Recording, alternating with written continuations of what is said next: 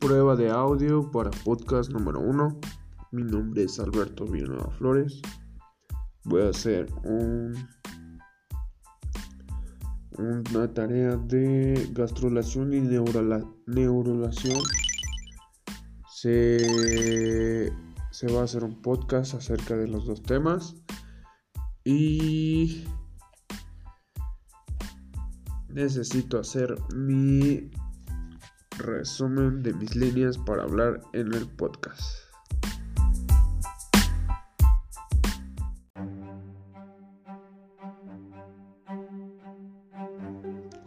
Mi nombre es Alberto Villanueva Flores, estudiante de fisioterapia, y hoy voy a hablar de la gastrulación y la neurulación embriológica.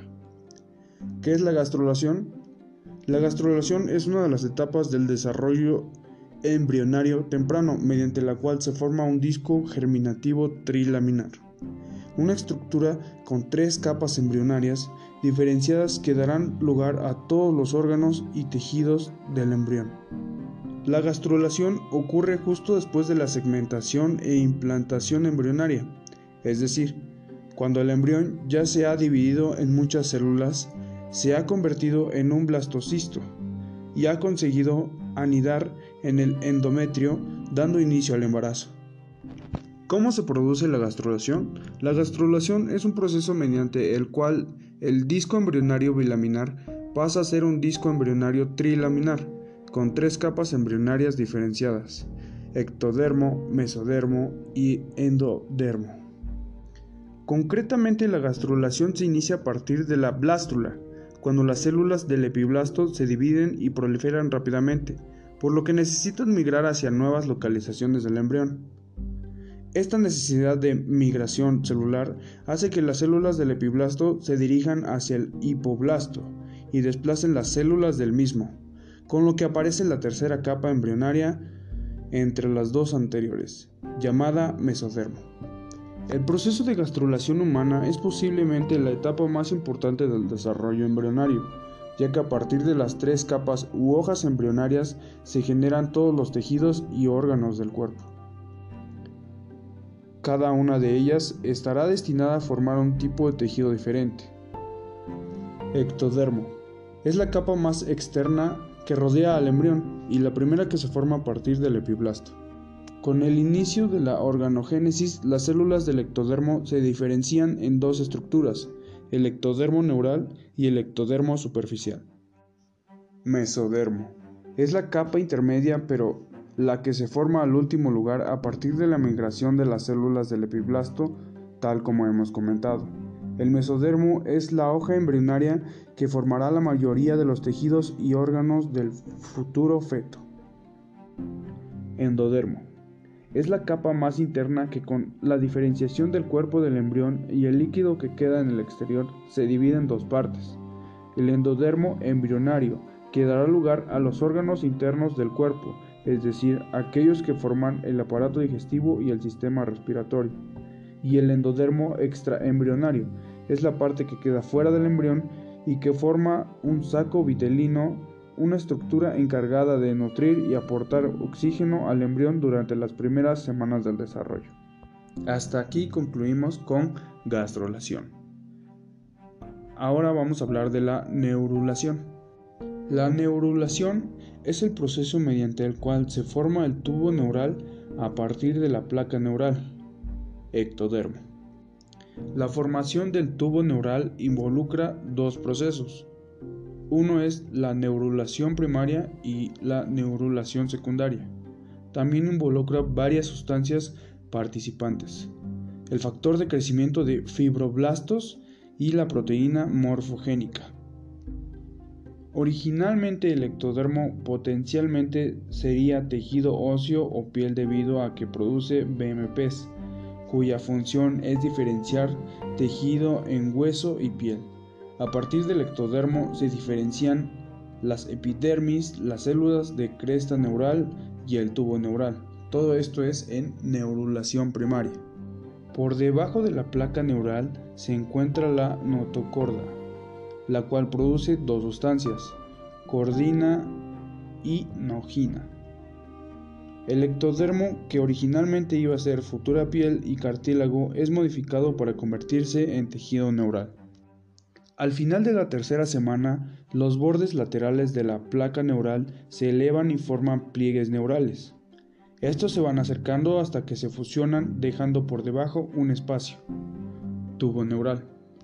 La placa neural tiene la función de plegarse entre sí debido a que su epitelio cúbico alto expresa moléculas de adhesión como las N-CAM y la N-caterina. La fusión empieza en la región cervical y avanza craneal y caudalmente. Se va cerrando gradualmente.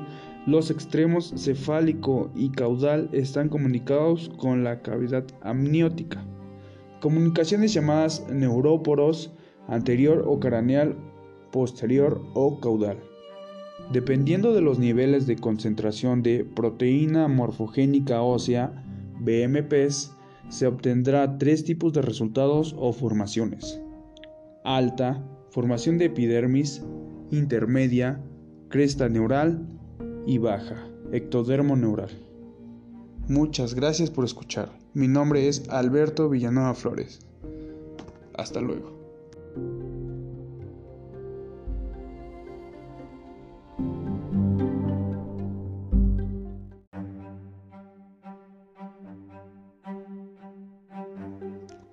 Mi nombre es Alberto Villanueva Flores, estudiante de fisioterapia, y hoy voy a hablar de la gastrulación y la neurulación embriológica. ¿Qué es la gastrulación? La gastrulación es una de las etapas del desarrollo embrionario temprano mediante la cual se forma un disco germinativo trilaminar, una estructura con tres capas embrionarias diferenciadas que darán lugar a todos los órganos y tejidos del embrión. La gastrulación ocurre justo después de la segmentación e implantación embrionaria, es decir, cuando el embrión ya se ha dividido en muchas células se ha convertido en un blastocisto y ha conseguido anidar en el endometrio dando inicio al embarazo. ¿Cómo se produce la gastrulación? La gastrulación es un proceso mediante el cual el disco embrionario bilaminar pasa a ser un disco embrionario trilaminar, con tres capas embrionarias diferenciadas, ectodermo, mesodermo y endodermo. Concretamente la gastrulación se inicia a partir de la blástula, cuando las células del epiblasto se dividen y proliferan rápidamente, por lo que necesitan migrar hacia nuevas localizaciones del embrión. Esta necesidad de migración celular hace que las células del epiblasto se dirijan hacia el hipoblasto y desplacen las células del mismo, con lo que aparece la tercera capa embrionaria entre las dos anteriores, llamada mesodermo. El proceso de gastrulación humana es posiblemente la etapa más importante del desarrollo embrionario, ya que a partir de las tres capas u hojas embrionarias se generan todos los tejidos y órganos del cuerpo. Cada una de ellas estará destinada a formar un tipo de tejido diferente. Ectodermo. Es la capa más externa que rodea al embrión y la primera que se forma a partir del epiblasto. Con el inicio de la organogénesis, las células del ectodermo se diferencian en dos estructuras, el ectodermo neural y el ectodermo superficial. Mesodermo. Es la capa intermedia, pero la que se forma al último lugar a partir de la migración de las células del epiblasto, tal como hemos comentado. El mesodermo es la hoja embrionaria que formará la mayoría de los tejidos y órganos del futuro feto. Endodermo es la capa más interna que con la diferenciación del cuerpo del embrión y el líquido que queda en el exterior se divide en dos partes. El endodermo embrionario, que dará lugar a los órganos internos del cuerpo, es decir, aquellos que forman el aparato digestivo y el sistema respiratorio. Y el endodermo extraembrionario, es la parte que queda fuera del embrión y que forma un saco vitelino una estructura encargada de nutrir y aportar oxígeno al embrión durante las primeras semanas del desarrollo. Hasta aquí concluimos con gastrulación. Ahora vamos a hablar de la neurulación. La neurulación es el proceso mediante el cual se forma el tubo neural a partir de la placa neural, ectodermo. La formación del tubo neural involucra dos procesos. Uno es la neurulación primaria y la neurulación secundaria. También involucra varias sustancias participantes. El factor de crecimiento de fibroblastos y la proteína morfogénica. Originalmente el ectodermo potencialmente sería tejido óseo o piel debido a que produce BMPs, cuya función es diferenciar tejido en hueso y piel. A partir del ectodermo se diferencian las epidermis, las células de cresta neural y el tubo neural. Todo esto es en neurulación primaria. Por debajo de la placa neural se encuentra la notocorda, la cual produce dos sustancias, cordina y nogina. El ectodermo, que originalmente iba a ser futura piel y cartílago, es modificado para convertirse en tejido neural. Al final de la tercera semana, los bordes laterales de la placa neural se elevan y forman pliegues neurales. Estos se van acercando hasta que se fusionan dejando por debajo un espacio, tubo neural. La placa neural tiene la función de plegarse entre sí debido a que su epitelio cúbico alto expresa moléculas de adhesión como las N-CAM y la N-caterina. La fusión empieza en la región cervical y avanza craneal y caudalmente. Se va cerrando gradualmente. Los extremos cefálico y caudal están comunicados con la cavidad amniótica. Comunicaciones llamadas neuróporos anterior o craneal, posterior o caudal. Dependiendo de los niveles de concentración de proteína morfogénica ósea, BMPs, se obtendrá tres tipos de resultados o formaciones.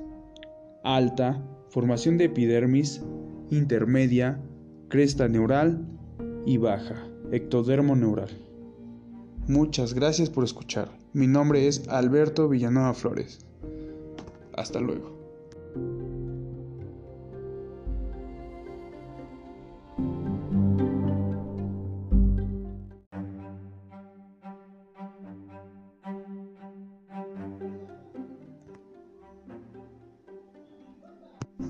Hola, soy Alberto Villanueva Flores, estudiante de fisioterapia de primer grado.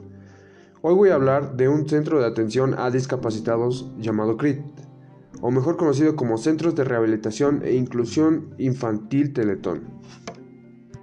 Bien, CRIT es el sistema privado de rehabilitación infantil más grande del mundo.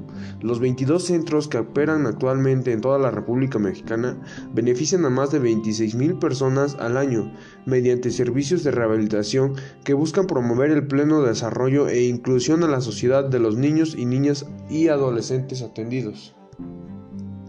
En CRIT tienen un modelo de rehabilitación integral centrado en la familia los CRIT tienen como objetivo la independencia funcional en las actividades de la vida diaria, así como la inclusión social y educativa.